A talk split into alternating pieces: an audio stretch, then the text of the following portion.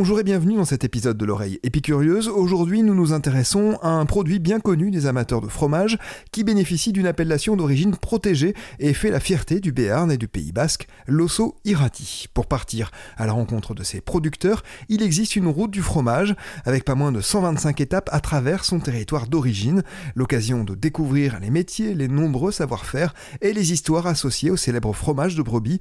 Pour nous en parler, nous recevons Dominique Idiard, productrice à la ferme Irouleya.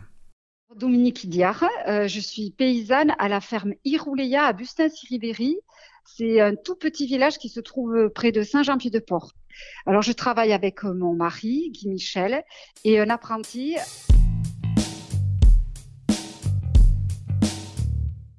À quoi ressemble votre quotidien à la ferme Irouleya Les journées ne, ne se ressemblent jamais complètement, mais euh, par exemple, en pleine saison laitière, janvier-février, on arrive à la bergerie un petit peu avant 6h30 et on finit en général notre journée vers 20h avec des coupures. Et donc, quand on arrive à la bergerie, la première chose, on va toujours voir l'eau des brebis euh, qui va agneler. Euh, et si jamais il y a un souci, évidemment, on intervient. Et on vérifie aussi si tous les agneaux ont bien tété et euh, s'ils ont bien tété les, les deux côtés de la mamelle, parce que justement, c'est toujours dans le souci d'avoir un lait de qualité. On cherche à avoir des pilles équilibrées. Donc ça, c'est la première chose avant de commencer à traire. Avant 8 heures, on traite nos brebis et on traite deux fois par jour, tous les jours de décembre à juillet. Donc vers 8 heures, quand on a récupéré le lait de la veille au soir, et le lait euh, du matin, euh, on en présure, c'est-à-dire qu'on met de la présure qui va qui va coaguler le lait, c'est-à-dire va le rendre de l'état liquide à un état solide, comme c'est comme si on avait un gros yaourt. Euh, ensuite, on va le on va le découper, le décailler pour avoir des grains réguliers de la taille du riz maïs. Puis on va le brasser pendant 30 à 40 minutes. L'objectif, c'est d'enlever le, au maximum le petit lait de ces grains de caillé. Ensuite, on va laisser poser, que les, que les grains s'agglomèrent au fond de la cuve. Et euh, ça va former un grand, comme un grand gâteau euh, bien compact. Et euh, là, on va découper des portions qu'on va mettre dans des moules ronds. C'est ces moules qui vont donner la forme du fromage AOP au soirati. Que le petit lait, il est absolument pas jeté. Euh, on le récupère pour le donner à nos cochons qui en raffolent. De la même façon, on a des vaches sur euh, l'exploitation qui, valorisent très bien les fourrages grossiers et puis les refus que mangeraient pas les, nos brebis qui sont plus gourmandes et euh, difficiles. En fait, c'est un peu un cercle vertueux. On valorise tout, on jette rien. Je continue ma fabrication de fromage. les fromages sont mis en presse. Ensuite, il y a le, nettoyage, c'est peut-être peut-être la partie la plus fastidieuse, euh, mais qui nous prend euh, jusqu'à la fin de la matinée, parce que parce qu'il faut justement que les conditions d'hygiène soient irréprochables. Mmh. Et alors moi, quand je fabrique, Michel, lui, ben, il va alimenter des animaux, il va conduire les brebis dans les pâtures, dans les pâtures, il va pailler, euh, il paille quotidiennement. Et euh, l'après-midi, en général vers 16 heures, on sort les fromages de presse et euh, c'est euh, à ce moment-là qu'on va euh, apposer sur le fromage un poinçon. c'est la tête de brebis de face avec un F pour fermier au centre. Et le, paysan, par contre, qui monte en estive, qui fabrique son fromage en estive, c'est-à-dire en altitude, lui, en plus de ce poinçon-là, il va en, rajouter un autre. Ça représente une fleur de montagne. Cette identification assure que le fromage a, suivi un cahier des charges bien précis, c'est-à-dire que ce fromage a été fabriqué dans une zone bien définie qui est le Pays Basque et le Béarn. Euh, c'est uniquement les laits du Pays Basque et du Béarn qui euh, servent à, la, fabrication de l'osoirati. Que l'alimentation est à base d'herbes essentiellement. D'ailleurs, nous, on a mis en place un euh, système de séchage en grange. Ça nous permet, grâce à ce système, d'être un peu plus autonome sur la ferme et de limiter euh, les achats hors de la zone, et ceci dans le souci d'augmenter euh, le lien euh, du fromage au terroir. Donc recommencer à traiter du soir vers 18h et on donne un repas de foin pour la nuit. Le lendemain, il y a le salage, le nettoyage des moules. Et puis, il faut pas oublier l'entretien en cave, les retournements, le brossage, des fromages et sans oublier toute la partie administrative. Voilà pour euh, une journée de travail. La préparation d'un osso irati demande un savoir-faire tout particulier. Pouvez-vous nous livrer quelques-uns de ces secrets de fabrication? Dans cette appellation osso irati, euh, il y a trois races qui sont autorisées et qui sont très bien adaptées au climat assez pluvieux en général euh, du Pays Basque et du Béarn. C'est justement, c'est un peu ces brebis qui, qui sculptent euh, quand vous venez chez nous, quand vous voyez toutes ces prairies vertes bien entretenues.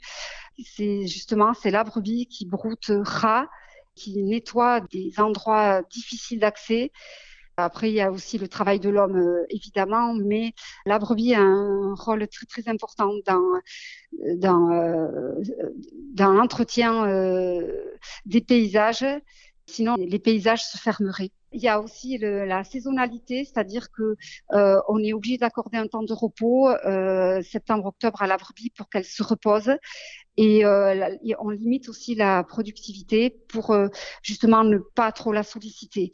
Et les fabrications se font suivant un savoir traditionnel, sans conservateur, et l'affinage trois à quatre mois minimum en fonction du format.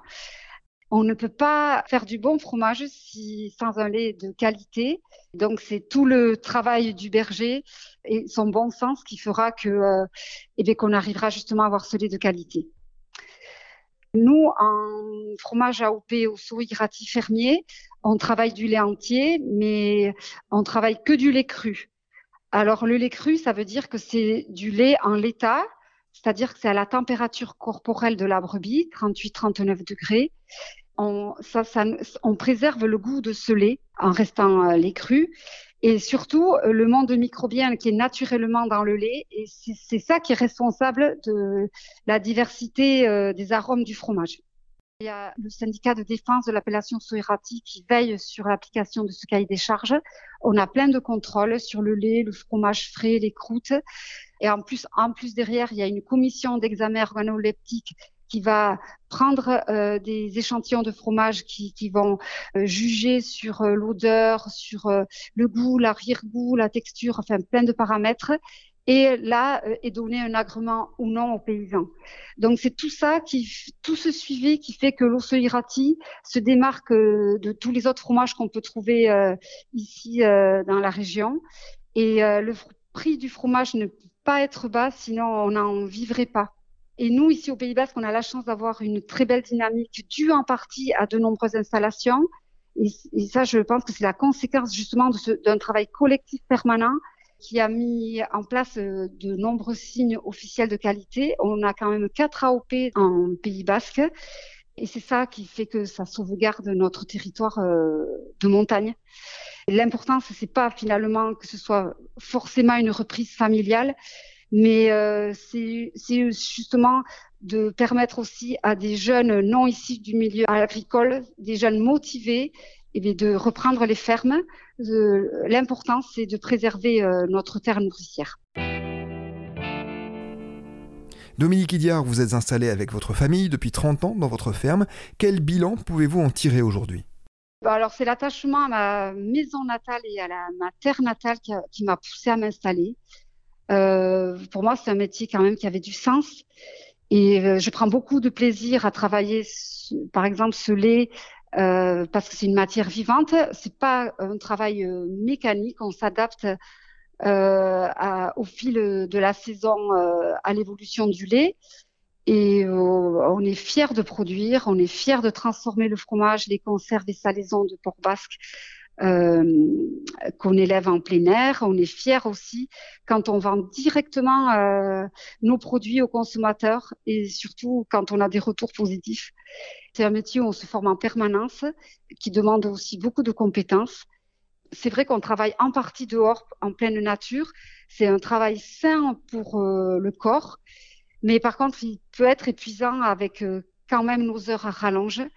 Euh, donc voilà, il faut veiller à cet équilibre. Et aujourd'hui, mon souhait serait de quand même de diminuer la quantité de fromage euh, fabriqué et euh, donc de vendre une petite partie à une fromagerie artisanale parce que c'est quand même un travail physique et je suis plus toute jeune.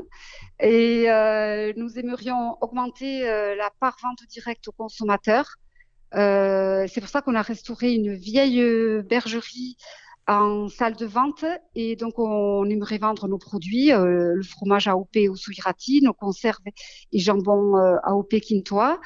Et aussi, on fait partie d'une des 120 étapes de la route du fromage euh, on est prêt à recevoir des familles, des groupes, sur rendez-vous par contre, et en toute transparence pour, une visite de ferme. En fait, euh, ce que je cherche, c'est peut-être à transmettre, parce que je trouve que les gens sont quand même euh, de plus en plus déconnectés de la terre. J'aime parler de mon métier, j'aimerais sensibiliser les gens sur une alimentation saine, sur peut-être notre façon de, sur la façon de consommer en général, et aussi les rassurer sur le bien-être animal parce que je trouve qu'on nous fait euh, facilement des procès à ce sujet. Franchement, j'ai l'impression que euh, on aime vraiment nos animaux, on est bienveillant avec eux et euh, qu'on s'en occupe du mieux qu'on peut, ça c'est sûr. Dominique Idiard, merci, c'est la fin de cet épisode de l'oreille épicurieuse. Merci de l'avoir écouté. Bonne journée à toutes et à tous.